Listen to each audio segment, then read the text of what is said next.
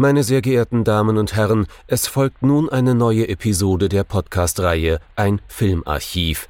Knut Brockmann und Jochen Ecke unterhalten sich über ältere und interessante Filme für ihre Blu-ray-Sammlung. Wir wünschen gute Unterhaltung.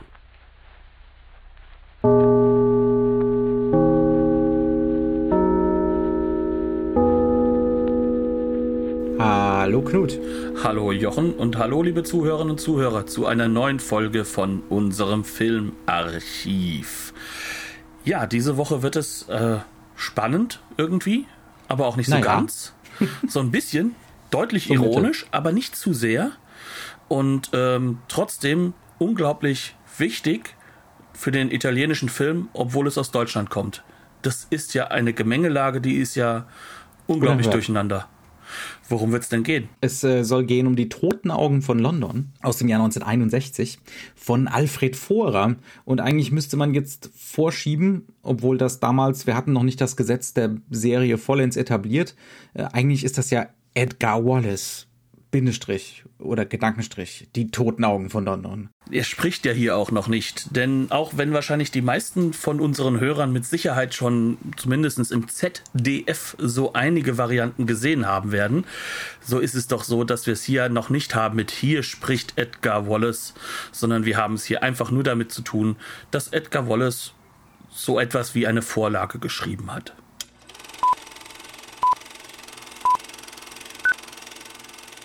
Die toten Augen von London. Alfred Former im Jahr 1961 lässt wieder einmal äh, die wunderbare, das wunderbare London an der Alster, also sprich äh, ein Hamburg mit sehr Hamburg. vielen britischen Zeichen äh, mhm. zum Leben erwecken und er erweckt quasi das Gesetz der Serie jetzt so Art, kann man schon sagen, vollends für eine Filmreihe, die ja, man kann schon sagen, bis heute den Begriff of The Krimi festgemacht hat, die sozusagen Deutschlands ähm, Kino ähm, halt zu einem Unterhaltungskino auch wirklich als, als europäischer und teilweise sogar als Welthit hervorgebracht hat, was alles schön exportiert wurde. Und das, obwohl so vieles in diesem Film darauf hinweist, dass wir uns in ja, einem Nachkriegsdeutschland der, der Hornbrille. In der Ära der Hornbrille befinden. Genau, genau. und äh, das ist natürlich ein ganz, ganz spannendes Thema, denn ähm, hier ist es nicht nur so, dass die Filme, die das deutsche Kino sprachlich so, so ein bisschen kaputt gemacht haben, äh, den Begriff hatten mit ohne Krimi geht die Mimi nicht ins Bett, sondern auch der Ma Mario ist nicht ins Bett gegangen ohne einen Krimi, um ein, ohne einen Edgar Wallace Film und auch der Dario nicht. Also die Herren Bava und Argento passen gerade hervorragend auf. Der Argento noch als Filmkritiker gerade, und gucken sich was an. bei dem Film hier, glaube ich. Ja, ja. Genau. Wir brauchen jetzt trotzdem sowas wie eine Handlungszusammenfassung. Ne? Genau. Und, und so wie immer jammer ich jetzt rum, weil es bei diesem Film, aber nur bei diesem Film, also wenn ich jetzt die letzten Wochen gesagt habe, oh, es ist so schwierig zusammenzufassen, bei diesem Film ist es diesmal ganz besonders schwierig und diesmal ganz in echt.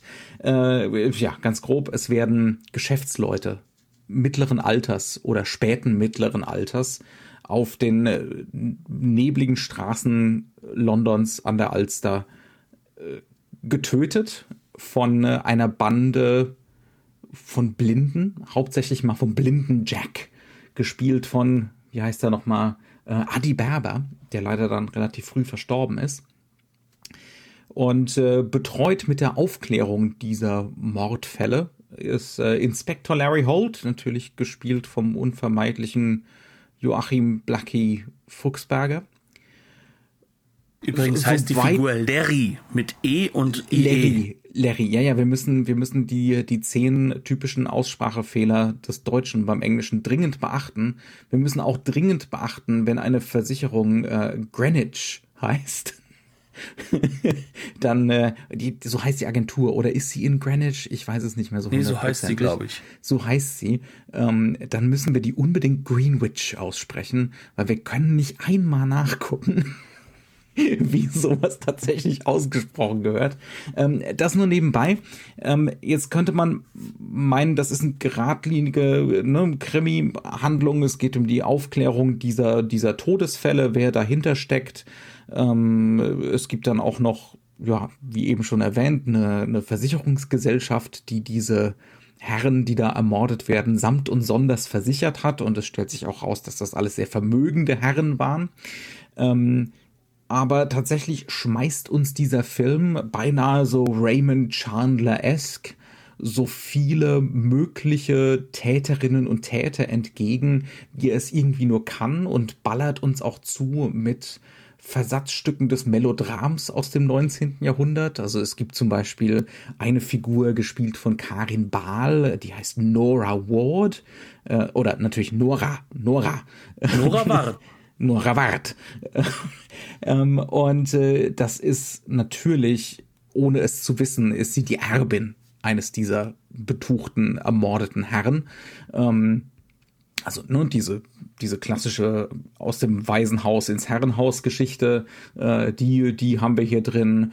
Ähm, wir haben äh, Klaus Kinski, den Unvermeidlichen in dieser Reihe oder der später unvermeidlich wurde, ähm, als äh, zwielichtigen Versicherungsangestellten mit schwarzen Handschuhen und Sonnenbrille. Ähm, was Vor allem noch so Sonnenbrille, die auch wirklich fantastisch ist in diesem Film. Wir haben ein, wir haben ein äh, Blindenheim geführt von einem Reverend Paul Dearborn, äh, gespielt von Dieter, Dieter Borsche oder Paul Dearborn. Ähm, wir haben äh, ganz haben wir ehrlich, äh, Jochen, dir tut das ja. gerade richtig weh, oder? Dir so als, als, als Spitzenanglist. Nee, ist irgendwie auch Spitzenanglist. ähm, es, es, ist aber auch schon wieder so ein bisschen geil. Es gibt dann auch noch den, äh, den Flimmerfred, gespielt von, vom großartigen Harry Wüstenhagen, äh, den man hauptsächlich nur von 10.000 Synchronrollen kennt, ähm, der so eine Art, ja, der so den, den Standard Betrugskriminellen Hallodri, ne, äh, ja, Dandy spielt. Und die werden uns alle so entgegengeworfen. Alles sind so potenzielle Täter. Und es wird dann irgendwann, oder es wird eigentlich relativ schnell zu viel. Es wird einfach zu viel. Ne? Das ist noch nicht mal besonders gut konstruiert. Ich würde aber behaupten, was, was gut konstruiert ist daran ist, es sind so viele mögliche Parteien, alles ist so labyrinthhaft ähm, dass es einem sehr, sehr schnell egal wird, wer hier eigentlich der Täter ist und äh, was das Ganze eigentlich handlungstechnisch soll. Also die Kausalebene, und da gehe ich jetzt einfach mal davon aus, das gilt auch für ein Publikum 1961 in Wiesbaden und in Frankfurt beim Premierenpublikum, denen war das einigermaßen wurscht. Ne, was dann jetzt da handlungstechnisch bei rauskommt. Tatsächlich will uns der Film woanders hinführen. ne? ja. Zu einem anderen Erleben dieses Films und auch zu einem, äh, zu einem anderen Herangehen an, an Genre. Nämlich Genre als Spektakel genießen, als äh, Ästhetik, als ästhetisches Erlebnis genießen, immer mal wieder in so in sich geschlossenen Sequenzen, ne, die so Set-Piece-artig besondere Schauwerte bieten sollen ähm, und auch, auch das Genre ironisiert genießen. Als kennste, kennste, haben wir doch alles schon mal gesehen. Ne? Ähm, ich steige jetzt schon, ich steige jetzt hier schon ein in alle ja. möglichen Themengebiete. Wo wollen wir denn anfangen, Knut? Ja, lass uns erstmal damit anfangen, äh, dass wir vielleicht mal erklären, warum werden denn die Namen so schön auf Deutsch ausgesprochen. Mhm. Das hat ja einen Grund. Also man kann davon ausgehen, dass gerade so in Hamburg, ne, eine Stadt, die ja sehr, sehr nah wirklich nicht nur von der Ortschaft her, sondern halt auch vom das Inhalt ist ja her. quasi England. Gut. Ja, für den Deutschen ist das England, aber da leben halt eine Menge Leute, die mit Sicherheit auch äh, britisches Englisch äh, fast auf deinem Niveau aussprechen können. Aber natürlich sagt man Sir John mit Ö. Äh, warum sagt man das Ganze? Man möchte ja ein Publikum abholen. Und ähm, wir dürfen nie unterschätzen. Ja, ich glaube, es ist so eine Mischung. Ich glaube, es ist so eine Mischung aus Unvermögen und Anbietern an den nicht vorhandenen Englischkenntnissen des deutschen Publikums Anfang der 60er. Ja, es ist aber auch sozusagen das, was habe ich denn gelesen, sozusagen. Oder mhm. wenn ich jetzt Edgar Wallace gelesen habe und wir, wir, wir äh, unterschätzen das, glaube ich, heute, wie unglaublich populär diese, diese mhm. Groschenromane eigentlich waren. Ne? Und, ja. und, und ähm, nur so, so als Beispiel, mein, mein Vater, ein durchaus sehr intelligenter Mann, äh, der hat die halt abends einfach so weggelesen, einfach weil da war zu müde für was, was Richtiges. Na klar. Und, und dafür waren die perfekt geeignet und so auf der der ähnlichen Ebene funktionieren diese Filme ja auch so ein bisschen. Mhm. Äh, nur, dass sie sich dessen bewusst sind und dass sie sozusagen neben meinem Vater stehen könnten, sagen wollte, du, wir sind jetzt zu müde, hier, da jetzt hier so, so einen ernsthaften Film zu machen, wir wollen Spaß haben. Wir wollen mhm. einfach Unterhaltung bieten und wir holen dich ab. Wir holen dich, wie es nur geht, ab. Und wir zeigen, wir sind so einer von, von, von euch. Ne? Mhm. Also wir aber, die Filme. Aber wir holen dich nicht ab, indem wir wie noch ein Film in den 30ern oder 40ern diesen Genreplot ernst genommen hätte, auch dieses Noirhafte an diesen Plots ernst genommen hätte ähm, oder dass die Horrorelemente äh, völlig ungebrochen gezeigt hätte, sondern wie gesagt, wir, wir setzen erstmal voraus, ihr seid alle äußerst genrekundig, ihr wollt eigentlich gar nichts Ungebrochenes mehr sehen. Ne? Also ihr wollt eigentlich schon als Publikum, als junges Publikum Anfang der 60er, ihr wollt eigentlich was Subversives haben. Ne? Also was, was Strukturen, Genre, Normen gar nicht mehr ernst nimmt, gar nicht mehr ernst nehmen kann.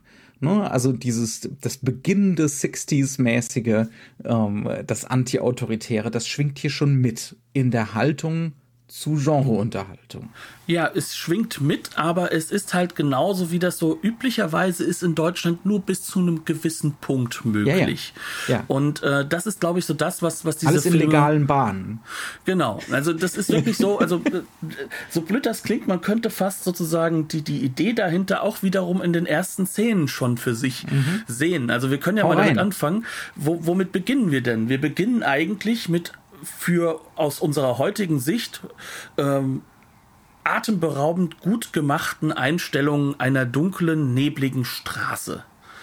Und, ähm, die sieht zwar nicht nach London aus, ist aber okay, sieht super aus. Also das sieht aus wie aus den allerschönsten ähm, klassischen Hollywood-Noirs oder auch wahlweise aus dem deutschen Expressionismus. Genau. Der Kameramann Karl Löb, der ist da auch zur Schule gegangen im deutschen Expressionismus. Das ist ein alter Meister. Ähm, und der zaubert da was. Der zaubert den ganzen Film hindurch. Sagenhaftes. Also wirklich äh, Noir-Ästhetik auf auf dem Level von einem, einem, John Elton, das war der Kameramann von Anthony Mann, äh, bei seinen klassischen Noirs oder ne, man setze hier seinen Lieblings-Noir-Kameramann ein.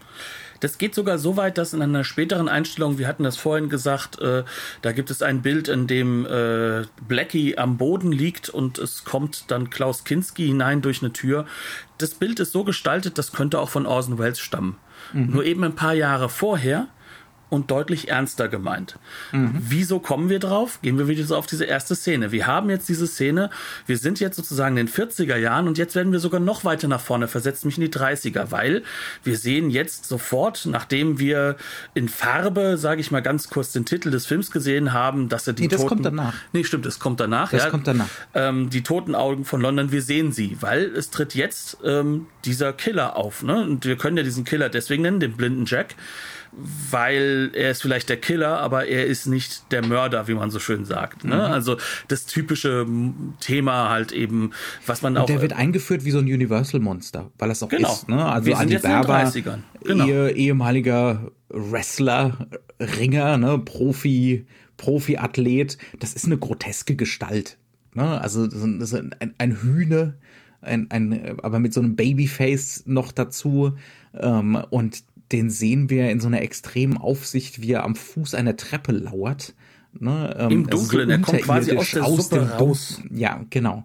Ne, als, als, und das ist auch so ein ganz, ganz entscheidender Faktor bei diesen Filmen, dass die Lust am Grotesken ne, das Spektakel des Grotesken. Was meinen wir also mit grotesk? Also er hat zum einen natürlich äh, so, so, so milchige Augeneinsätze, damit man auch gleich mhm. sieht, dass er blind ist. Dann greift er mit seiner Hand aus und ähm, ganz ehrlich, ein Gorilla hat weniger Pelz, als diese Hand von diesem Mann dort hat. Ähm, er hat dazu ein, ein, ganz, ganz fieses, übertriebenes Grinsen. Wie mhm. gesagt, also wir sind jetzt aus den 40ern noch weiter zurückgekehrt. Wir sind jetzt gerade sozusagen in den 30ern, kurz nach ja. dem Stummfilm. Wir sind sozusagen sozusagen in dieser Übergangsphase, in der Universal, Universal Monster. Das ist ein Universal Monster in diesem Moment. Und dann sehen wir dessen Opfer. Und es kommt im Endeffekt. also bis dahin, ne? wird es locker als Universal-Film durchgehen und dann kommt der Typ. Und dann kommt ein wohlgenährter Mann mit Hornbrille, der durchaus der Kanzleramtschef von Helmut Kohl sein könnte. Ein, ein, da kommt der Wirtschaftswunderbauch, genau. Und natürlich, seine erste Aussage, wenn er angegriffen wird, ist nicht Hilfe, Hilfe, sondern Sie Lümmel. Nee, das ist die Flegel. Flegel, das ist ja der Lümmel unerhört. kommt später, genau. Das Ja. ist ja unerhört. Also, wir, wenn wir jetzt im ersten Moment denken, oh Gott, das ist ja hier das bundesrepublikanische ne, Stock im Arsch. Ja, genau darum geht's. Das will der Film zeigen. Das möchte er uns gegeneinander stellen. Und äh, da will er uns auch mit ein bisschen abholen. Und natürlich Ja. ist es auch ein bisschen Spaß daran. Ja, aber es ist auch was Subversives, ne? wie diese ganzen Hornbrillenherren hier abgeholt werden und dann äh, Stunden später in der Themse schwimmen. Und das kriegen wir halt alles auch noch gezeigt. Also um genau zu sein, all das, was, was da passiert, es passiert auch, damit wir hingucken. Damit wir das Spektakel genießen, Ja. dass jetzt sozusagen äh, der Wirtschaftswunder Papa jetzt mal so richtig eine mitbekommt. Und ähm, im Kern, in diesem Moment spätestens, ist jedem natürlich im Publikum klar, ja klar, das ist halt Hamburg. Das, das ist auch gar nicht England. Hier geht es auch gar nicht um England. Hier geht es auch gar nicht um Edgar Wallace am Ende des Tages, auch wenn das die Geschichten sind. Es geht nicht darum, wer ist der Mörder. Es geht darum, einer wird in diesem Hütchenspiel, wir wissen ja auch, dass es dann später immer wieder die gleichen Schauspieler sind, wird der Mörder sein. Hier ist Ja. das Hütchenspiel noch nicht so richtig da, weil es ist erst, glaube ich, der vierte oder fünfte in der Wir Reihe. sind dabei, die Serie zu etablieren. Das hier wird einer der Schlüsselfilme sein, weil er ein sehr großer Erfolg ist. Ne? Und, Und danach weil er einer der bestgemachten ist. Muss man halt einfach auch sagen. Ne? Ja. Äh, Wir suchen uns natürlich nicht den langweiligsten von allen raus. Dazu sind wir selbst zu sehr dran interessiert, Spaß zu haben bei der Vorbereitung unserer Folgen. Ähm, aber im Kern geht es jetzt darum, wir haben jetzt zwei, drei Dinge etabliert. Wir haben diese Subversion ent- etabliert. Wir haben dieses, wir holen dich hier in der Bundesrepublik ab. Wir holen dich hier Ja. äh, in dem ab, wo du dich eigentlich befindest. Ähm, und wir lassen jetzt den über die Klinge, sp Klinge springen, der am liebsten im Kino in den Heimatfilm im anderen Kino reingeht, der sich die Welt sozusagen wieder schön bau baut, ähm, der wirklich der Meinung ist, dass Frauengold gut ist, um die, äh, die hysterische Frau in Ruhe zu kriegen. Und der vielleicht noch ähm, das Subversivste, was er sich akzeptieren kann, ist dann wirklich ohne Krimi geht die Mimi nicht ins Bett oder so. Und, und da versteht er noch nicht einmal, dass äh, die netten Schauspieler teilweise subversiver sind als das, was er wahrnimmt. Knut, wir haben aber auch im Vorgespräch ausgiebig drüber gesprochen. Ne? Wir, wir, wir bauen jetzt gerade diesen Film hier auf als äh, Counterculture sozusagen. Ne? Und das ist er auch zu einem erheblichen Grad. Und wir müssen uns auch nochmal ausgiebiger äh, darüber unterhalten, ne? warum das gerade bei jungen Leuten in der Zeit, äh, warum das so einen Erfolg haben konnte. Genau aus den Gründen, die du eben schon genannt hast. Ne? Und da kommt auch noch einiges oben drauf. Aber es gibt auch, es gibt auch gute Gründe, warum diese Filme dann spätestens mit 68 und dann mit dem neuen deutschen Film äh, fast schon so das Papas Kino wurden ne, in Deutschland. Also so das, äh, die wurden ne? einfach dazugezählt. Ja, ja, die waren Ja. das Sinnbild für das, was, was man überkommen muss. Ne?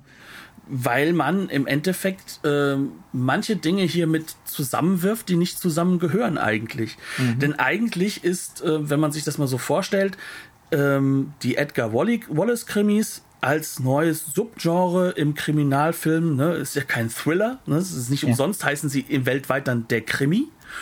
Ähm, dass diese Edgar Wallace-Krimis so eine Art letztes Hurra äh, des Genre-Kinos in Deutschland sind. Ne? Und, und das ist. Ja, ja, ähm, aber äh, wo- worauf ich raus will, Knut, ist, äh, dass hier eben, und das hast du ja eben schon auch so ein bisschen angedeutet, ne? Aus Thriller wird Krimi. Aus Horror wird Grusel. Genau. ja, ähm, also äh, es, äh, sie haben dieses Element schon drin, was man ihnen definitiv auch vorwerfen kann, ähm, dass sie eben jede Menge anstoßen, aber es nicht immer komplett durchziehen, Angst vor der eigenen Courage kriegen, ähm, ne, auch oft genug sich selbst verharmlosen. Also da sind sie nicht so weit weg vom Heimatfilm. Sie haben sogar noch was anderes. Also, warum sage ich das Ganze mit dem, mit dem Genre-Kino? Wir dürfen nicht vergessen, es ist ja nicht das einzige Genre, das jetzt momentan in Deutschland entsteht und nach draußen geht und auch für Aufsehen sorgt. Äh, Winnetou, der, mhm. der bundesrepublikanische Western. Ne? Mhm. Wir reden jetzt nicht vom DDR-Western, der nochmal ja. ganz andere spannende Geschichte ist, sondern wirklich hier von dem bundesrepublikanischen Western. Ähm, das sind ja auch Filme, wenn wir die uns heute anschauen, die sind in ihrer Harmlosigkeit ja schon unerträglich teilweise. Mhm. Und das ist auch teilweise natürlich hier der Fall. Ähm, es ist alles natürlich im Rahmen einer sich wieder aufbauenden Kinokultur, ja. die eben genau mit diesem Wohlstandsbauch dahergeht. Aber ähm, auch mit diesem, oh, der Krieg ist noch nicht so lange her und äh, ne, don't mention the war und es soll bloß nicht zu sehr aufrege. Ne? Das also, ist ja der Wohlstandsbau. Ja. Ne? Da mhm. kommt der ja her. Also wir, wir, wir konzentrieren uns auf unsere kürzeste Vergangenheit. Das ist, ja, wir haben mal was geschafft hier. Ne? Wir sind jetzt hier, wir mhm. sind jetzt wieder ordentlich. Wir sind auch wieder wer. Wir haben jetzt auch schon eine Weltmeisterschaft gewonnen sozusagen. Ne? Wir, darauf können wir uns jetzt konzentrieren und wir bleiben weg natürlich von diesen harten Themen. Ähm, wir haben so ein paar Filmemacher, die immer wieder darauf verweisen, Du, wir hatten vor kurzem noch diesen Trümmerfilm, den mhm. gab es aus Gründen. Wir mhm. haben dann noch immer Regisseure, die so ein bisschen wehtun, so ein Keutner, ähm, der jetzt im ersten Moment auch nicht so gefährlich wirkt, es aber ist. Äh, und wir haben natürlich auch so, so eine Art von, von Nicht-Unterhaltungsfilm oder Unterhaltungsfilm mit, mit äh, einem gewissen Message, mhm. wo diese Themen natürlich angesprochen werden. Aber natürlich, ja. da gehört Genre-Kino nicht hin. Und deswegen muss im bundesrepublikanischen Film fast, fast folgerichtig mhm. der Genrefilm in gewissen Grenzen der Uff eingehaust werden. Ja, ja, ganz genau. Und aber ne, da gibt's dann von den Edgar Wallace Filmen welche, die schaffen das, das äh, irgendwie und das da gehört dieser hier eindeutig dazu. Die schaffen das irgendwie ähm, trotzdem zu unterlaufen. Ja, also diese Harmlosigkeit irgendwie zu unterlaufen. Oder eben ähm, auszustellen. Also ja. vielleicht nennen wir es ausstellen, ja. weil das ist mhm. das Unterlaufen, was sie machen. Ja, also ich denke da zum Beispiel an die, die Szene mit der Einstellung, die wir beide für, für die Einstellung des Jahrzehnts befunden haben. Im deutschen Film. Es gibt eine Davon hätte sich der neue deutsche Film was abschauen können. Jetzt zweifelsohne. Es gibt eine Mordsequenz in diesem, äh, in diesem Film, wo auch wieder einer von diesen älteren, sehr gut betuchten Herren äh, umgebracht wird. Ähm, und natürlich auch wieder vom blinden Jack. Äh, und äh, das ist auch so ein ausgestelltes Setpiece. Ne? Der Film will uns dazu bringen, ähm, Setpieces zu genießen und nicht Handlung. Ne? Immer wieder für sich alleine gestellte Setpieces. Ähm, und das funktioniert ungefähr so. Der gute Mann, der gute ältere Herr ist im Bad ähm, und macht sich bettfertig das heißt Zähne putzen, gurgeln. Und der, der blinde. Jack. Zahnspülung, genau. Und äh, der gute, der, der blinde Jack ist natürlich schon äh, im, im Schlafzimmer und knipst dort äh, mit, mit, mit der Hand die Glühbirne aus. Also ne, zerbricht die Glühbirne. Er braucht ja kein Licht, er ist ja der blinde Jack. Ähm, und da kriegen wir diese fantastische Einstellung aus dem Mund des gurgelnden Mannes. mit so einem absolut lächerlichen Gebiss. Ähm, das aber es sieht natürlich ganz toll aus, weil das, weil natürlich der Wasserstrahl uns sozusagen quasi in die Kamera jagt. Und ähm, es, es wirkt eigentlich lächerlich, es wirkt ja. aber auch spektakulär mhm. und es wirkt so, als ob man sagen wollte, man wir wissen da, selbst heute, die haben das gar nicht wirklich gemacht, oder? Genau, und genau ja. dieses, das haben sie doch nicht wirklich gemacht, geht, sondern das so, ja. dass man am Ende des Tages wirklich dann da sitzt und sagt so, ihr kleinen Bastarde, habt aber auch richtig Spaß gehabt, oder? Und, ja. und, so sollst du im Kino auch sitzen. Aber natürlich hat dieses Gurgeln, dieses groteske Gurgeln ne, aus dem Mund heraus gefilmt, hat auch eine Funktion, nämlich diese Mordsequenz abzuschwächen. Ja, no, ne, denn wir die, sollen das Setpiece ja genießen. Wir sollen genau. ja nicht zu sehr reingerissen werden. Genau, also es soll nicht Horror sein, es soll Grusel sein. ja, ähm, und deswegen, aber, aber das Schöne ist halt, dass diese groteske die zur Abschwächung benutzt wird, halt so grotesk und so beknackt und so ausgestellt ist, dass es schon wieder subversiv wird. Ne?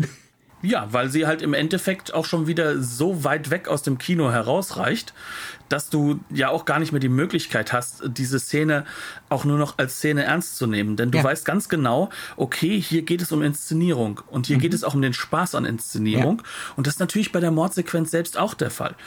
Weil, weil das ist ja eigentlich das, worum es geht. Du sollst ja Spaß haben an einem Setpiece. Deswegen gibt es ja. Setpieces. Ja, aber explizit, und da sind wir jetzt wieder an dem Punkt, wo, wo Mario Bava und Dario Argento ganz genau hingucken, du sollst perversen Spaß haben.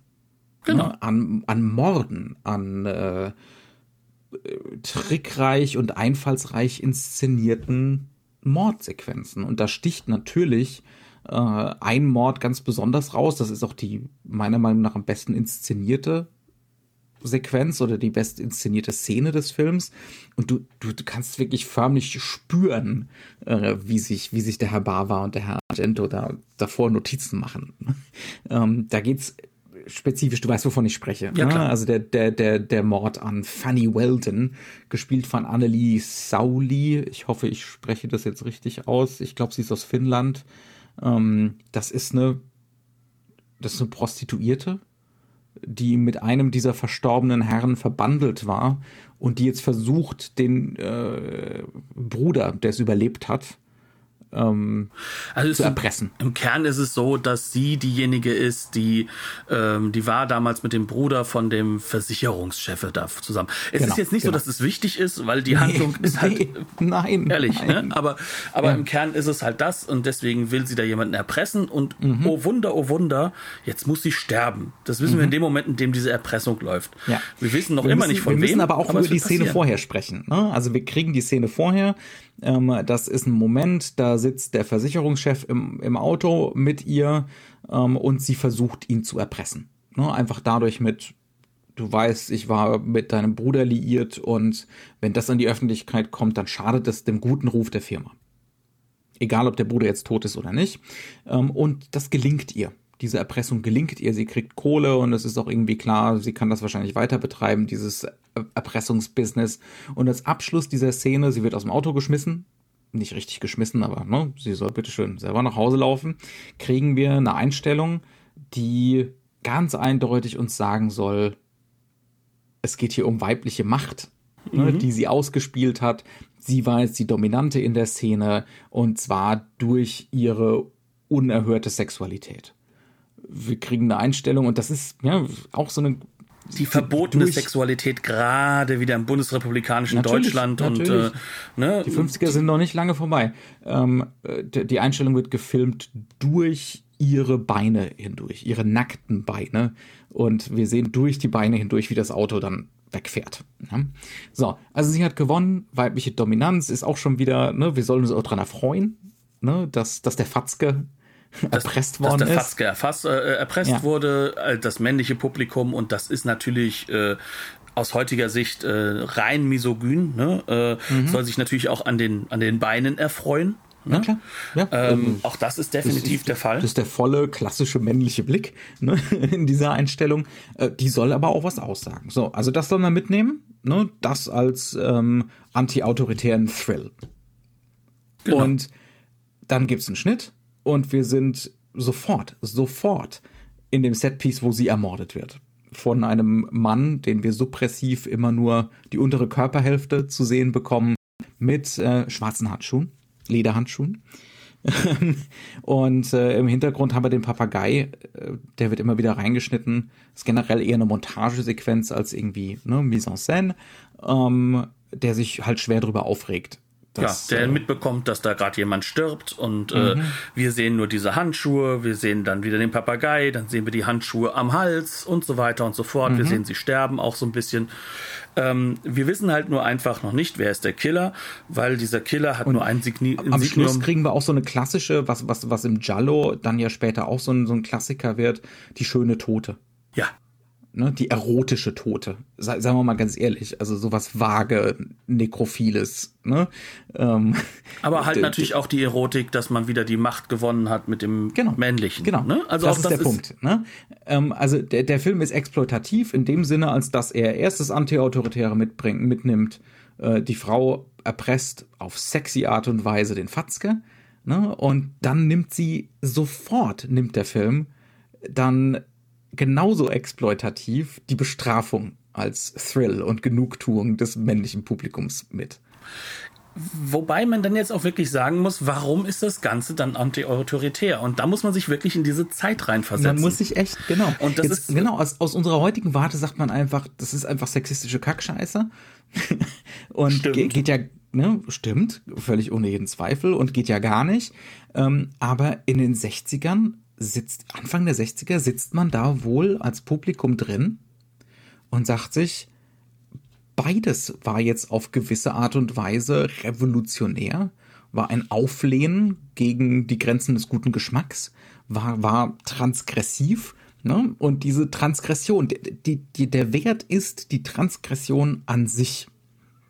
Nicht Weil der sie da Inhalt ist. der Transgression. Ja, weil sie der einfach Inhalt, da ist. Weil der sie, sexistische Inhalt geht natürlich vollkommen konform mit dem, was ne, an Geschlechternormen in den 60er Jahren eben unterwegs ist. Aber darum geht's gar nicht. Es geht einfach nur um, um das Übertreten von gewissen Grenzen. Ne? Und damit, das kann man sich jetzt vielleicht ein bisschen bescheuert vorstellen, wird auch ein weibliches Publikum in gewisser Weise abgeholt. Denn es geht nicht darum, ähm, dass es jetzt, wie, wie geht es jetzt mit dem Mann und wie geht es jetzt der Frau, sondern es geht darum, Mhm. was ist die Elterngeneration? Und das Was ist definitiv der Fatzke. halten? Mhm. Und was würde die davon halten? Ja. Und was ist jetzt hier bei mir? Aus dieser Ebene heraus funktionieren ja auch die äh, jetzt bald aufkommenden äh, ganzen äh, Soft-Porno-Sex-Filmchen, die Schulmädchen-Reports. Wir haben neulich auch erst über Hammer geredet. Ganz ähnliches genau, Prinzip. Ja. Ne? Und, und das sind halt alles so Sachen, die funktionieren, weil hier das Publikum diesen transgressiven Weg gehen kann, Mhm. weil es aber auch vielleicht nicht zu heftig wird, vor allem für ein deutsches Publikum Wobei nicht. diese Szene, das ist die heftigste des Films. Genau. würde ich schon sagen. Und äh, sowohl in der, in der Inszenierung, die genial ist, also der Herr Vorer und der Herr, äh, wie heißt der Kameramann nochmal, Löb, äh, die sind, das ist wirklich unglaublich gut gemacht. Sagen wir mal ehrlich, es ist fantastisch gemacht. Ähm, und halt das Inhal Inhaltliche ist unerhört. Aus heutiger Perspektive natürlich schwer problematisch. Aber man muss das wirklich historisch so sehen. Wie gesagt, Dario Argento und Mario Bava sitzen davor und Ach so, das kann man auch machen, ja? Sowas geht? Und das Ganze führt dann ja nicht allzu ferner Zukunft. Ähm, und man könnte fast behaupten, dass es wahrscheinlich blutige Seide von Mario Bava sowas wie, wie der, der erste Punkt ist. Das führt dann in Italien auch zum richtig klassischen Giallo. Und auch da, ne, also was ist denn bitteschön an, an Edgar Wallace anderes als ein im Italienischen als Giallo verkauftes kleines, äh, ja, Schundromänchen, Heftchen. Ja. Das ist der in Italien äh, in dem Reklamgelb verpackten äh, äh, Roman, den du an der Kasse nochmal mitnimmst. Ne? Und, und genau da, darauf baut man auf. Auf, auf diese, auf, auf, auch da auf diesen Spektakelwillen, der natürlich auch in diesen Romanen angelegt ist.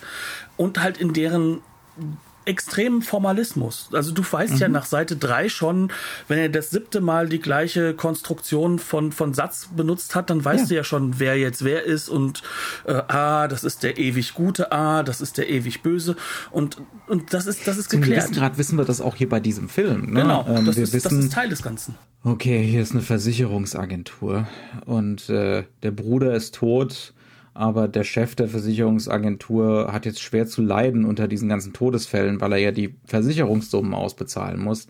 Also es muss hier in irgendeiner Form um Versicherungsbetrug gehen.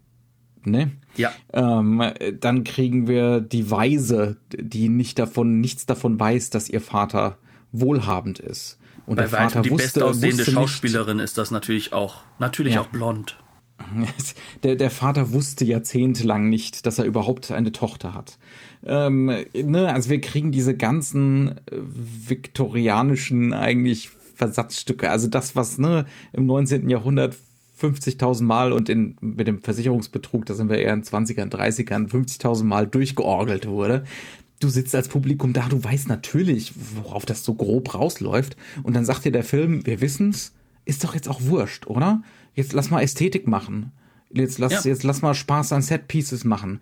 Jetzt lass mal einfach, ähm, Karin Bahl kommt ins Blindenheim und die sitzen alle da und lauschen klassischer Musik. Natürlich im Dunkeln, weil ein Blinder braucht natürlich kein Licht. Das leuchten wir jetzt einfach mal aus wie so eine Tafel im, ne, im, im, im Universal Horror Film, weil wir Bock drauf haben und natürlich auch, weil es darum geht, jeden verdächtig zu machen. Ja, Ja, also- aber hauptsächlich mal, weil wir haben Bock drauf. Und guck mal, sie super dufte aus, oder? Ja, und ähm, der Blinde an sich scheint ja auch ein zerzauster, irgendwo gefährlich wirkender und irgendwo auch dem Wahnsinn nahe äh, Obdachloser zu sein, automatisch. Mhm. Also das, das, äh, warum ist das so? Weil wir wollen halt eigentlich im Endeffekt diese viktorianischen Heime zeigen mit den, ja. mit diesen Figuren, mit diesen verzerrten mhm. äh, Wesen, die dort sind und und das passt ja, die Groteske, die Groteske, ja. ne? Wir kriegen dann einfach so ein leicht weitwinklig verzerrtes, so eine Großaufnahme von einem dieser Blinden, der dann immer mal wieder auftauchen wird. So ein kleines hageres Männchen mit äh, einer fiesen Narbe im Gesicht. Dann hat er die Kontaktlinsen an, damit er aussieht, als wäre er wirklich blind. Ähm, Weil natürlich jeder Blinde milchige Augen hat. Ja, der, und wir sollen das einfach mitnehmen ja, wir, wir sollen äh, in dieser Groteske schwelgen. Ne, in, in diesen grotesken Bildern, in diesen auch ganz klar als künstlich ausgewiesenen Bildern. Es geht hier nicht darum, und auch das, ne, da macht sich der Jallo Notizen, es geht nicht darum, in irgendeiner Form hier Realität abzubilden. es, es, es geht hier zu keinem Zeitpunkt um irgendeine Form von Realismus. Es geht hier darum, äh, im Prinzip kindisch Spielplätze zu bauen. Aber halt eben für Leute, die einen transgressiven Raum brauchen. Ja. Und natürlich ja. geht der Jallo dann ganz anders weiter. Natürlich, ja. dann kommt das knallrote Blut, dann kommt wirklich so dieser, dieser, ja, wie soll ich mal sagen, der wird das Versprechen des teilweise schon kaum Ertragbaren, wird dann halt dort eingelöst. Aber natürlich nicht im deutschen Film. So mhm. weit gehen wir dann nicht, ne? Sondern ja. hier gehen wir nur so weit, dass es halt, wie du so schön gesagt hast, mal gruselig werden kann. Kein Horror, Grusel. Genau, und ja. dass diese ironische Brechung im Vordergrund stehen. Mhm. Also diese, diese, diese Erlaubnis dessen, ähm, was dann Bava und später Argento ja so fantastisch machen, das sind ja so Regisseure, die lassen dich dann ja auch manchmal einfach so im Dunkeln darüber, ob das jetzt ironisch ist. Oder mhm. ob das jetzt einfach wirklich, wirklich nur gewollt bösartig und eklig ist. Ja. Ja. Sie lassen sich darüber im Dunkeln und, ja. und, und das wollen und sie auch, zu weil dieser sie wollen. ganzen Nummer hier stehen, ne? Auch zu den ganzen problematischen Aspekten dieser Nummer, ne? Ja. Genau, ja. und, und das ist, das ist, ähm, das, dann, dadurch kann man natürlich dann ästhetisch noch ganz andere Wege gehen, ne? Mhm. Und natürlich hast du dann mit Mario Bava später auch jemanden, ja ganz ehrlich, also der, als ehemaliger äh, Trickeffekt und Kameramann ist der natürlich ja nochmal drei, vier Notches drüber, ne? Mhm. Aber hier musst du dann halt, wenn es mal zu schlimm wird, irgendwann Eddie Arendt rausholen, damit mhm. er mal wieder Eddie Arendt ist. Ja, lass uns mal, ja, lass uns mal über Eddie Arendt sprechen. Knut, ich habe eine kindische Faszination, du weißt es. Ja. Ich habe eine kindische Faszination von Eddie für Eddie Arendt, das, ähm, äh, ich, ich schäme mich auch ein bisschen dafür, aber irgendwie auch nicht. Ähm, äh, mir, mir geht das Herz auf wie ein Krebbel, wenn ich den Typen sehe. Ähm, dabei ist er wirklich er, er ist die maximale Harmlosigkeit. Ja, ähm, auch auch in diesem Film. Ähm, aber aber auch hier, auch auch an dieser Figur hier, die er hier spielt, so ein bisschen was Subversives ist dran. Ne? Also er spielt ja den den Gehilfen von Blackie Fuchsberger, also auch Polizist, ähm, und er darf halt so ein bisschen äh, femininisiert sein. Also er strickt, um seine Nerven zu beruhigen, zum Beispiel. Ja, Wobei ähm, er am Ende des Films ja dann sogar auch klar macht, warum. Weil er ist nämlich dann derjenige, der dementsprechend die Hände am, am, am, am ruhigsten halten kann und der kann so richtig schießen. Ja. Ne, sozusagen, also das, das maximal männliche, ne, also mhm. ne, die Pistole als Erweiterung, wir wissen das Ganze ja, ne, mhm. das, das, das erreicht er durch Stricken. Ja. ja, also genau, und das ist ja eigentlich was Wunderschönes, ne? Also das, auch das ist so, so, so, sind so Elemente, wo man sagen kann, das ist einer von den gelungensten Edgar Wallace Sachen, weil sie diese Harmlosigkeit des Heimatfilms haben, aber dann immer um irgendwas erweitern, was tatsächlich eine gewisse Schlagkraft hat, was tatsächlich eine gewisse subversive Qualität hat. Ne? Ähm, ja, aber also nach wie vor, meine, meine, meine Scham für meine Eddie Arendt-Faszination kennt keine Grenzen. In Was ich Film. gar nicht verstehen kann, weil Eddie Arendt ist eine wirklich, also der Typ war eine Kunstfigur und das muss ja. man auch erstmal akzeptieren mhm. und auch erstmal sehen, wie, wie fantastisch das ist, Ja. so eine Kunstfigur zu schaffen. Weil er ist ja, also wir, wir sagen ja immer, Klaus Kinski spielt immer die gleiche Figur. Aber gegenüber Eddie Arendt ist er ja all over the place. Weil Ja. Eddie Arendt, das ist die immer gleiche Kunstfigur. Sei er nun Ja. der kleine Klick, äh, Trickbetrüger, sei er der Butler, sei er hier der zweite Polizist. Ähm, Eigentlich ist er trotzdem der gleiche. Ja, natürlich. Ja, und und ja. das ist wichtig auch, weil, weil er ist ein Anker. Also er nimmt das Publikum dementsprechend auch mit. Einen, ich, mir fällt jetzt der Titel nicht ein, ähm, ist vielleicht auch gut, weil dann sind wir ausnahmsweise mal nicht der Spoiler-Podcast. Es gibt einen, das Gesetz der Serie, es muss in jedem dieser Filme irgendeiner aus dem Standardensemble muss am Ende halt der Mörder gewesen sein. Und es gibt einen von denen, wo es auch ist, einen von diesen Mädcheninternatfilmen. Ähm, auch und- da passen übrigens gerade italienische Regisseure sehr auf. Sehr, sehr genau auf, natürlich. Ähm, aber da machen sie halt den Fehler, äh, den guten Eddie die ganze Zeit über nicht als Eddie zu inszenieren. Er darf nicht die Kunstfigur sein. Und dann ist natürlich von Anfang an klar, dass er der Mörder sein muss. Ne? Das Weil ist ja nicht der Eddie. ein. Wir haben noch gar nicht über die Serialität, Serialität von diesen Filmen gesprochen. Oder kaum. Ne? Also wir Du haben das nimmst Gesetz mir gerade meine, meine Idee weg, dich da gerade hinzutreiben. Genau. Das, äh, ne, also die, das Gesetz der Serie und was diese Filme ähm, mit der Serialität machen, ähm, das ist ja auch schon wirklich was Geniales. Ne? Ähm, Auch das ist der Krimi. Und, und Ja. deswegen kann man auch heute sagen, dass so, ähm, dass dann so Exportschlager wie Derrick, Mhm.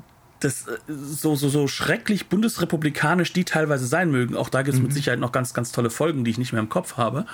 Aber, aber genau nie deren. gesehen, ich bin auch nicht mit Edgar Wallace aufgewachsen. Ja, äh, aber, aber auch, um es mal so zu sagen, also genau diese Sache, das zum Exportschlager zu machen, dass dann die TV-Serie auf diese Serialität f- folgt, das ist schon passend. Und beide heißen sie Krimi. Und das ist sozusagen so ein international Term für, für, für deutsche, Ja. für deutsche ja, Kriminalunterhaltung. ähm, aber woran liegt das? Also was, was macht den, was macht den so ein bisschen zu einer Serie? Also du hast ja eben schon ganz am Anfang gesagt, der unausweichliche Joachim Fuchsberger. Ähm, ja, manchmal spielt er nicht mit, aber dann spielt Heinz Drache mit. Also einer von beiden muss sozusagen der Gute sein. Und das sind auch die einzigen, wo man fest von ausgehen kann, ja, der Killer wird er schon nicht sein. Wird auch mal gebrochen werden, diese Situation, dass es dann doch urplötzlich mal im Raum Aber steht. ansonsten darf es jeder mal gewesen sein. Ne? Und mit das- jeder das so meinen wir? Cluedo-mäßig äh, wird das dann durchgewürfelt äh, von, von Film zu Film. Ähm, und das schafft dann sein eigenes Referenzsystem, wo es dann, wo dann auch so dieser Werkbegriff völlig gebrochen wird. Ne? Also man darf diese Filme auf gar keinen Fall als singuläre Werke für sich sehen. Ne? Also man kann, man kann jetzt hier die Toten Augen von London nicht getrennt von dieser Reihe, von dieser Serialität betrachten. Geht nicht. Spätestens dann nicht, wenn der Herr Fuchsberger sich, äh, sich etabliert hat. Also ähm, spätestens, ich weiß nicht, äh, ist das äh, der Frosch mit der grünen Maske, wo er das erste Mal, ich bin mir nicht sicher. Ja, ja. Ne? Und, schon, und das ja. ist ja, das ist ja kurz davor, ne? Das sind ja drei, vier Filme davor. Und, und, Er hat und keine grüne Maske, er hat einfach nur eine Maske. ja, Aber, ist ja sowieso, ja sowieso schwarz-weiß. Ähm, Ja. dann, dann hast du jetzt Karin Bahl, äh, die jetzt ja, sag ich mal, bis hin zu äh, dem einen Giallo, den wir im Programm hatten, sozusagen dann sozusagen ähm, so, so äh, im Zum italienischen Standard gehört, Ja, zum, ja. zum Standard gehört und dann im italienischen Giallo plötzlich vorkommt, damit der in Deutschland wiederum als, äh, als Edgar Wallace-Film vermarktet werden kann, ne? Mhm. Mit Fuchsberger zusammen.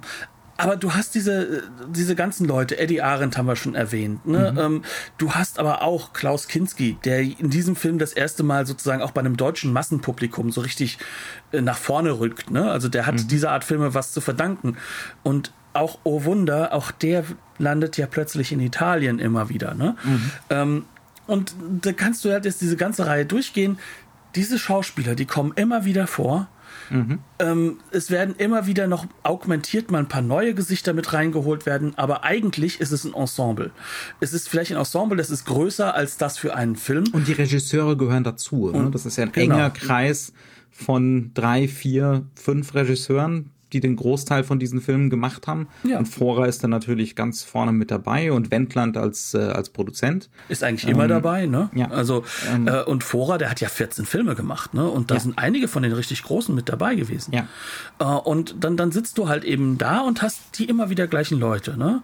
Dann hast du, ähm, zum Beispiel halt auch äh, äh, äh, den, den, den Wolfgang Luxi, der hier mitspielt und am, äh, an den Dialogen mitarbeitet. Das heißt also, mhm. auch da hast du so eine Vermengung. Ne? Du hast immer wieder die gleichen Kameraleute, die die Setups kennen. Mit Sicherheit ist die Crew auch immer wieder die gleichen Leute, weil die drehen ja zwei, drei Filme im Jahr. Mhm. Ähm, da jetzt nochmal alles immer komplett neu zu besetzen, na, ja. das, das, das, ja. ist, das ist wirklich wie klassisches Studiokino der mhm. 40er Jahre in Hollywood. Ja. Wir haben da dieses Set an Leuten. Man trifft sich am Mittagstisch auch immer wieder sozusagen. Ne? Es ist wirklich klassisch Studio. Und ähm, in Hamburg wird das alles dann runtergedreht. Ähm, man hat äh, für jede Straße schon noch mal so ein Schildchen, was man so auf Englisch sozusagen drüber schieben kann. Ne? Blossom Lane. Ja, Blossom in Lane, äh, mitten im Regen und dreckig ohne Ende. Ne? und, und, und so wird dann halt sozusagen eine, eine wirkliche Welt da drumherum aufgebaut. Mhm. Denn auch dieses London kommt ja immer wieder vor. Und es sind ja immer wieder die gleichen Straßen, die was, gleichen Ecken man muss dann wirklich auch bedenken, was bedeutet das für den Zuschauer, ne? der diese Serie über 10, 12, 13, 14 Jahre bis Mitte der 70er ging's, ne? Mhm. Ähm, dann im, im Kino sieht, das ist ein Spiel mit dem Zuschauer. Wir kennen alle Versatzstücke, wir kennen die Ästhetik, wir kennen die narrativen Optionen. Ähm, es geht jetzt also nur noch darum, es geht nie um Handlung, sondern es geht nur darum, wie können sie mich jetzt überraschen und wo kann ich mich gemütlich ins Vertraute so reinfläzen wie in eine ganz angenehme Couch. Ja. ja. Ähm, also, dann, um, das kannst du ja auch wieder wunderbar mal mit unserem äh, neoformalistischen Bild halt wieder auch mal mhm. sehen. Ne? Du hast unglaublich viele Versatzstücke, die erkennst du wieder. Ja. Diese Versatzstücke werden dafür benutzt werden, dass du im Endeffekt auch weißt, was kommen wird. Das heißt, du kannst deine, äh, du kannst deine Erwartungen haben, du kannst äh, sagen, okay, das und das wird jetzt als nächstes kommen, mhm. das wird der Mörder sein und sonstige Sachen, ja. die, die dir halt einmal mit reinspielen. Aber du wirst auch immer wieder überrascht aber innerhalb eines Rahmens. Und zwar dessen, mhm. dass diese Überraschung, die eigentlich ja schon klar ist. Ja. Das heißt also, du weißt, du wirst überrascht werden. Also selbst das ist sozusagen schon vorher geklärt. Und dann hast du natürlich die Möglichkeit, du kannst dich auf die Set Pieces konzentrieren. Du kannst in der Ästhetik auch dich irgendwo ähm, ja, hineinwerfen, ohne dass mhm. du das Gefühl hast, dass du jetzt irgendwas verpasst, was jetzt irgendwie wichtig wäre. Es geht nicht nur um den Dialog, sondern es geht eigentlich, wenn wir ganz ehrlich sind, um alles außer dem Dialog. Ja. Es geht, äh, wenn, wenn es um Dialog geht, dann geht es um den kleinen Scherz, um, um die, die minimale Transgression, um, um vielleicht auch das ironische Spiel, dass man, dass man den vorherigen Film nochmal zitiert, wie du das mhm. ja auch so schön gesagt mhm. hast. Ne? Ja, also zum Beispiel, wir haben hier in dem Film ähm, eine relativ, eine Szene relativ am Anfang, äh, Blackie Fuchsberger äh, in, äh, na, äh, beim Mortage. Ja, im Mortage, also beim, beim äh, Ja, äh, mir fällt der deutsche Begriff einfach gerade nicht ein. Äh, auf jeden Fall ne, holt er sich gerade die Autopsieergebnisse ab für das neueste Mordopfer und äh, der, der Arzt dort äh, meint eben, ist eindeutig ertrunken ähm, aber sie müssen gucken, ob da irgendwie Gewalt im Spiel war. Also ich sehe da nichts. Ne? Und exakt diese Szene, ich glaube sogar mit demselben Schauspieler, wird dann drei, vier Filme später wiederholt. ja, ist wirklich präzise dasselbe.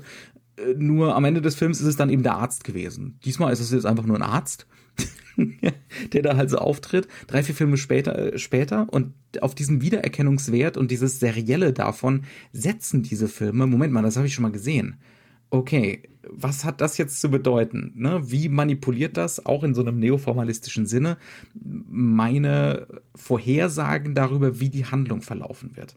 Ne? Wie modifiziert das äh, das Figurenschema dieses Arztes? Denn normalerweise würde ich den jetzt ohne das Serielle einfach nur als Standardarzt Autopsie, gut, ne, wir müssen, wir müssen jetzt halt einfach weiter, wir kriegen jetzt hier die Plot-Details, ist ertrunken, wird später noch irgendwie relevant werden. Ne, also wir, wir würden diese Figur eigentlich nur vollkommen funktional sehen. Aber durch die Wiederholung in der Serie ne, ähm, wird, wird äh, unser Gedächtnis, unser serielles Gedächtnis aktiviert. Und dann müssen wir natürlich die Frage stellen, Moment mal, was, was wollen die mir gerade sagen? Ist das eigentlich schon ein Hinweis? Ne? Also auf dieser Metaebene werden diese Hinweise gegeben und werden falsche Fährten gelegt und anders können wir die Filme gar nicht sehen. Ne? Wenn man das, wenn man so einen Film dann nur isoliert guckt, dann dann fehlt die Hälfte bis 80 Prozent. Und das zeigt uns ja auch, ähm, wie wichtig es ist, dass diese so auch verdichtet gezeigt wurden. Dass das hier mhm. Nur in Anführungszeichen 10, 12 Jahre sind. Ja. Ähm, und was halt vielleicht auch nochmal ganz zentral ist, neben diesem Verdichteten, dass halt auch natürlich Kino zu dem Zeitpunkt so der Hauptpunkt ist, wo man sich lange Filme anschaut. Mhm, ja. Das heißt also, wo man gar nicht so häufig äh, einen Film immer wieder in der Wiederholung hat. Man hat halt noch nicht die Blu-ray. Mhm. Ähm, man ist noch nicht Wohlgemerkt, so doof wie wir. Lange Filme hießen damals 80 bis 100 Minuten. Oh, oh, happy days. da konnte man ja zwei in einem Tag. Oh, mhm. wenn man das so, ne? Ja, egal wie. Also auf jeden Fall, das sind so die Punkte, die dann auch wieder ganz zentral mit reinkommen und die halt dafür sorgen, dass plötzlich dieses ästhetische Spiel stattfinden kann und diese Transgression halt auch immer wieder fast minimal wirkt mhm. und es trotzdem Spaß macht. Es reicht In übrigens, dass der katholische Filmdienst und die evangelischen Filmbeobachter, dass das die natürlich ganz, ganz, ganz, schlimm und schrecklich finden. Ja. Ist ja der Grund, warum man ins Kino geht, weil das ja mhm. Schund sein soll. Genau. Ne? Also Man muss allerdings auch dazu sagen, durch das Serielle nutzt sich das Anti-Autoritäre natürlich ab. Ne? Natürlich, also, vor allem, weil. Ähm, und es muss sich dann immer wieder, immer schriller, immer krasser neu erfinden, bis wir am Ende dann wirklich beim Giallo landen. Und das ist ja auch gar kein Wunder, weil im Endeffekt das ja alles so italienisch, französisch, deutsche Co-Produktionen sind. Das ist ja auch gar nicht so von den Ländern her so sehr trennbar, wie ja, man das so manchmal ja. denkt. Und äh, die letzten das Filme sind die eigentlich sind in transnationale Italien. Filme. Genau. Ne? Ja, ja. Und die letzten Filme sind dann halt italienische Regisseure.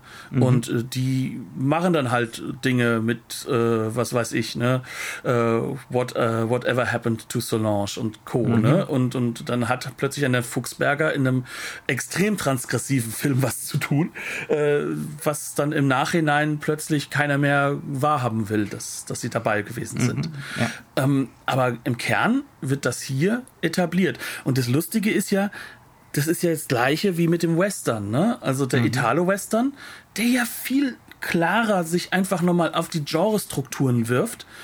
Trotzdem ist Winnetou der erste Schritt. Mhm. So schrecklich das auch teilweise aus heutiger Sicht wirkt, mit dem ach so hübschen, reitenden äh, Pierre Brice äh, und, und dieser schmonzettigen Musik. Aber das ist der Schritt hin zu Ennio Morricone und einem zynischen, killenden Clint Eastwood. Mhm. Und das, das ist das, wo man halt auch sieht, wo dann die Grenzen im Bundes, äh, äh, im bundesdeutschen Kontext halt gewesen mhm. sind. Und warum dann diese Filme in einen Korb geworfen wurden von der jungen Generation zusammen nun mal mit äh, mhm. äh, dem ja, Heimatfilm. Mit, wirklich, mit wirklich Papas Kino. Ne? Ja, wo, wo, wo, wo ein Heinz Erhard äh, noch das Härteste war, was man so sehen konnte. ähm, ohne Heinz Erhard nur ansatzweise böse sein zu wollen, weil der Mann hat durchaus zynischeren Kram da sozusagen hinterlassen, als es das Publikum gesehen hat. Wie aber echt transgressiv ist das nicht. Wie, wie wir es im Vorgespräch aber schon gesagt haben, dass der, dass der neue deutsche Film dann natürlich auf seine ganz eigene Art und Weise immer wieder auch mal bieder war und hornbrillig. Allein das, äh, schon. Das betrachten wir als gegeben. Ja, und allein schon äh, so diese, dieses Verbot des unterhaltsamen Bildes, des, mhm. des, des äh, Oder des Spektakels. Um des Spektakels, das Spektakel. Ja. Also auch der darf nicht aufregend sein. Mhm. Definitiv nicht. Das wäre ja gefährlich. also das überlassen wir dann doch, doch lieber der Nouvelle Vague und, und, und, und anderen Ländern. Aber nee, nee, nee, nee, nee, nee, nee. Dann, das sollen die anderen neuen Wellen machen. Wir bleiben da ein bisschen ruhiger. Gut, egal wie. Ähm, Jochen, ja. Es ist erstaunlich, dass du diesen Film rausgesucht hast, denn du hast eine ganze Menge Edgar Wallace-Filme. Das Zuletzt, hat doch einen ja, Grund. Ich bin nicht damit aufgewachsen und äh, ja, sie haben eine beruhigende Wirkung auf mich. Insbesondere Außerdem, wenn Eddie Arendt auftritt.